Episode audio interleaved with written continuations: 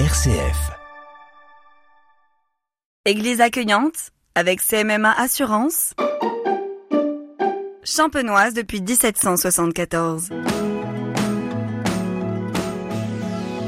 Bonjour, aujourd'hui je vous invite à venir du côté de Coupéville. Coupéville c'est sur une route qui va de Chalon vers euh, Bussy-le-Repos. Euh, on peut aussi aller du côté de Saint-Amand sur cette route, on peut aller du côté de Givry-en-Argonne sur cette route. Mais vous pouvez pas la rater, cette église elle est vraiment au milieu du village. Et j'ai près de moi une habitante, Christine Ablé, bonjour. Bonjour. Vous allez nous dire un peu ce qu'on peut y voir dans cette église et tout d'abord, eh ben, elle date de quand? L'église date des 12e et 13e siècles.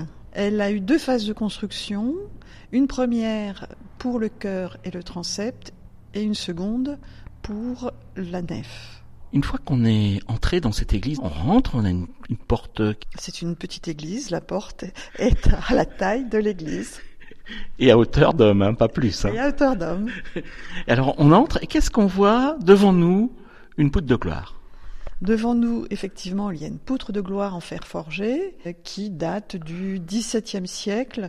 Euh, c'est à une époque où l'église a été embellie. Euh, donc la poutre de gloire, le maître-autel avec le dé qu'il surplombe et les autels des deux chapelles latérales du chœur. On va s'approcher de cette poutre de gloire parce que, en fait, quand on est très loin, on a l'impression que c'est doré, mais c'est peut-être de l'or fin. C'est doré. Donc, c'est pas la peine de vous, vous casser la tête à, à vouloir aller piquer l'or qu'il n'y a pas. Exactement. Alors, on s'est approché. Donc, euh, cette poutre de gloire, elle est quand même un peu particulière, puisque habituellement, on voit une vraie poutre. Et là, c'est plutôt, euh, allez, une croix, euh, une croix classique. Oui. Enfin, sculptée. Oui, c'est un travail euh, de forgeron qui est un beau travail avec euh, deux personnages de, part et d'autre euh, dans la partie basse qui indiquent qu'il faut regarder en hauteur, au centre, où se trouve tout en haut le Christ sur la croix.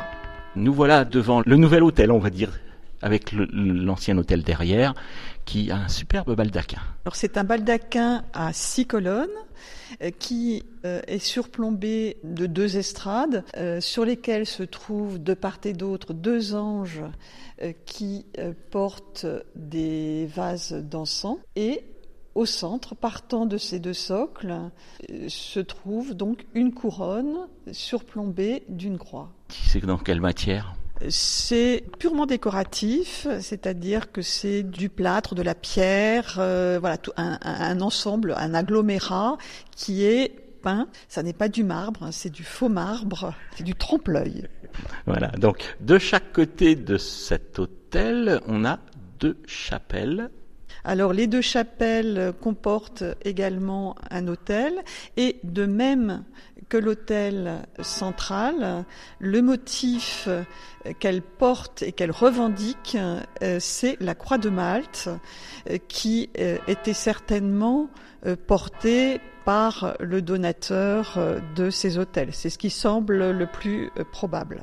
Et dans l'histoire de, de, la commune de Coupéville, il y avait quelqu'un qui était titulaire de l'ordre de Malte ou quelqu'un qui avait fait euh, un voyage à Jérusalem ou quelque part par là C'est une histoire qu'il faut poursuivre, qu'il faut rechercher. Pour l'instant, nous n'en avons pas trace. Mais bon, si la trace elle est là, mais on ne sait pas qui. oui, mais nous, nous ne savons pas qui exactement a fait euh, ce don qui est vraisemblablement le don d'une personne, sinon ce ne serait pas cohérent que ce, cet emblème, cette croix se retrouve sur les trois autels, à moins que, euh, surtout au XVIIe siècle, à moins que les recherches historiques nous prouvent autre chose. Christine, quand on lève la tête, on s'aperçoit qu'il y a deux parties, une avec des poutres et une autre sans poutres.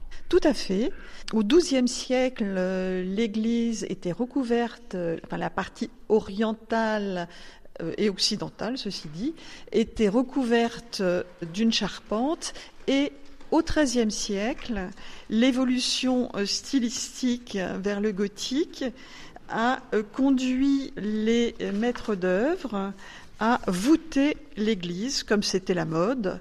Et donc le chœur et ses collatéraux, ainsi que le transept, ont été voûtés, ce qui a modifié considérablement euh, l'architecture extérieure et intérieure de cette partie. à l'extérieur, des contreforts sont venus contrebuter la poussée de ces voûtes, parce que ça pèse extrêmement lourd par rapport à une charpente. Et à l'intérieur, l'espace a été ouvert. Les arcades menant du cœur aux collatéraux ont été agrandi, l'espace a été complètement ouvert. Euh, on le voit avec ces euh, grandes baies en tiers-point euh, qui permettent le passage du cœur vers les collatéraux. Et de même dans le transept, le transept était vraiment fermé, cloisonné. Des murs ont été supprimés afin d'avoir un grand espace et Également ont été ouvertes des fenêtres qui ont apporté beaucoup plus de lumière à l'édifice, qui était un édifice plutôt de type carolingien pour cette partie-là, et donc avec des petites fenêtres, des petites ouvertures, et là, tout a explosé. Les plafonds, les murs et des ouvertures ont été percées, ce qui explique donc ce besoin de contrefort extérieur, parce que tout ça, euh, le fait d'éventrer euh, les murs, d'en retirer dans la partie intérieure, repousse le poids sur les parties extérieures. Et donc, il faut absolument ces contreforts indispensables. Alors, puisqu'il y a eu des ouvertures, donc des fenêtres, des vitraux, mais des vitraux qui ne représentent pas de saint particulier.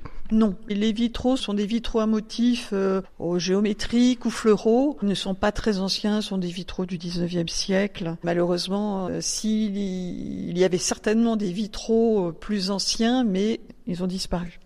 Alors disparu euh, pour cause de guerre, par exemple la guerre de 14, ici, vous étiez loin? Non, nous n'étions pas loin du front, puisque la forêt d'Argonne euh, n'est pas très loin. Mais le village n'a pas été bombardé. Nous étions zone de repos des combattants d'Argonne et zone de passage également des euh, militaires qui allaient combattre en Argonne ou qui en revenaient également des militaires qui allaient combattre dans la Meuse, puisque la route leur permet euh, de rejoindre la voie romaine qui mène à Bar-le-Duc. Alors on était dans la, dans la guerre de 14, on est devant le, mémorial qui est dans l'église. Alors euh, la, commune de, Coupéville a, a, a, perdu, donc euh, on va dire une, deux, trois, quatre, cinq, six, sept, huit, neuf, dix personnes, plus une victime civile. Tout à fait. C'était bien sûr souvent des jeunes gens, mais pas que, puisqu'on trouve Arthur Floquet qui avait 37 ans, ce qui était déjà euh, un âge avancé, ou Raymond Roux 38 ans. Donc 10 personnes sur un village qui comptait à l'époque à peu près 200 personnes, c'est beaucoup. Oui, effectivement. Et alors, on a dans le cimetière des gens qui sont revenus? Alors, dans le cimetière se trouve une tombe tout à fait particulière, qui est une tombe d'un sous-lieutenant d'aviation qui était observateur euh, de l'escadrille 236 basé sur le terrain d'aviation installé en face de l'allée qui mène aux Ormes, qui est un hameau qui dépend de la commune.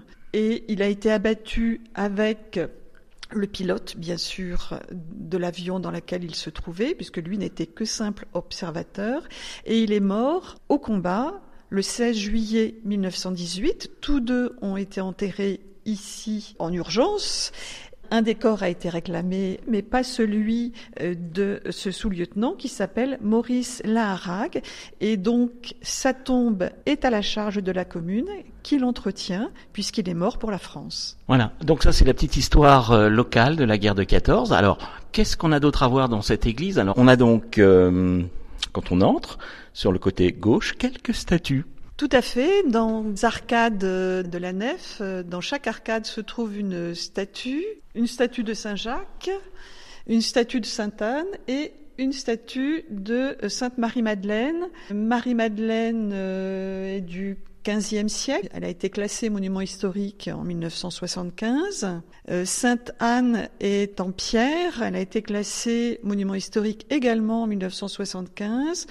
Euh, quant à Saint-Jacques, curieusement, il n'a pas été classé. Se trouve au musée des beaux-arts de Châlons-en-Champagne deux statues classées dont l'une a été classée monument historique en 1908. Une statue de Saint Mémy, qui est le saint patron de l'église, qui date du XVIe siècle et qui est en bois, et une statue de Saint Christophe du XVIIe siècle. Voilà. Eh bien, écoutez, on, je pense qu'on a fait le tour de tout ce qui était de bien à voir dans cette église. Si vous voulez en savoir plus, vous venez la voir, et puis on va finir par le porche, puisque on est entré, il faut bien qu'on en ressorte. Nous voilà donc euh, sous ce fameux porche euh, qui précède l'entrée de, de l'église. Alors juste devant la grande porte, on a la pierre tombale euh, d'un curé qui restait 52 ans. Il s'agit de la pierre tombale de l'abbé Plouvier, qui a été curé de Coupéville de 1833 à 1885. Voilà, alors donc on reste sous ce porche. Alors ce porche, il a quand même, il, a une particularité. C'est un très beau porche qui a été classé monument historique en 1930. Il est tout à fait caractéristique de ce que l'on appelle l'art religieux champenois. C'est un porche champenois. Il est d'abord transversal, adossé à la façade occidentale de l'église. Il prend sur toute la largeur de l'église et il se présente comme une galerie de cloître surmontée d'un comble en appentis. Il a été ouvert de chaque côté, mais sur la façade occidentale, côté cimetière, il est intact avec un passage central flanqué de deux baies. Les baies ce sont des baies divisées en deux parties égales verticales au moyen d'une colonnette. C'est un élément architectural qui est très répandu à l'époque romane. Ces porches champenois remontent pour les plus anciens à la première moitié du XIIe siècle. Ici, nous sommes au XIIIe siècle. Ils sont destinés à contenir les catéchumènes et les pénitents. C'est une disposition qui a été empruntée aux basiliques antiques, qui était généralement précédée d'un portique ouvert. On peut ici tout à fait légitimement penser à Saint-Amand-sur-Fion, où il y a également un porche, mais qui a été modifié au XIVe siècle. Et notre curé était curé de Saint-Amand avant de venir ici. Bien après la construction du porche. Tout à fait. Voilà. Donc, bah, il nous reste à, à vous remercier. Et puis, euh, donc, comment font les, les visiteurs de cette église? Pour visiter l'église, il faut s'adresser à la mairie, donc de préférence téléphoner à la mairie pour être sûr que quelqu'un puisse vous prêter la clé. Christine Abelet, merci. Merci à vous. Église accueillante avec CMMA Assurance. Champenoise depuis 1774.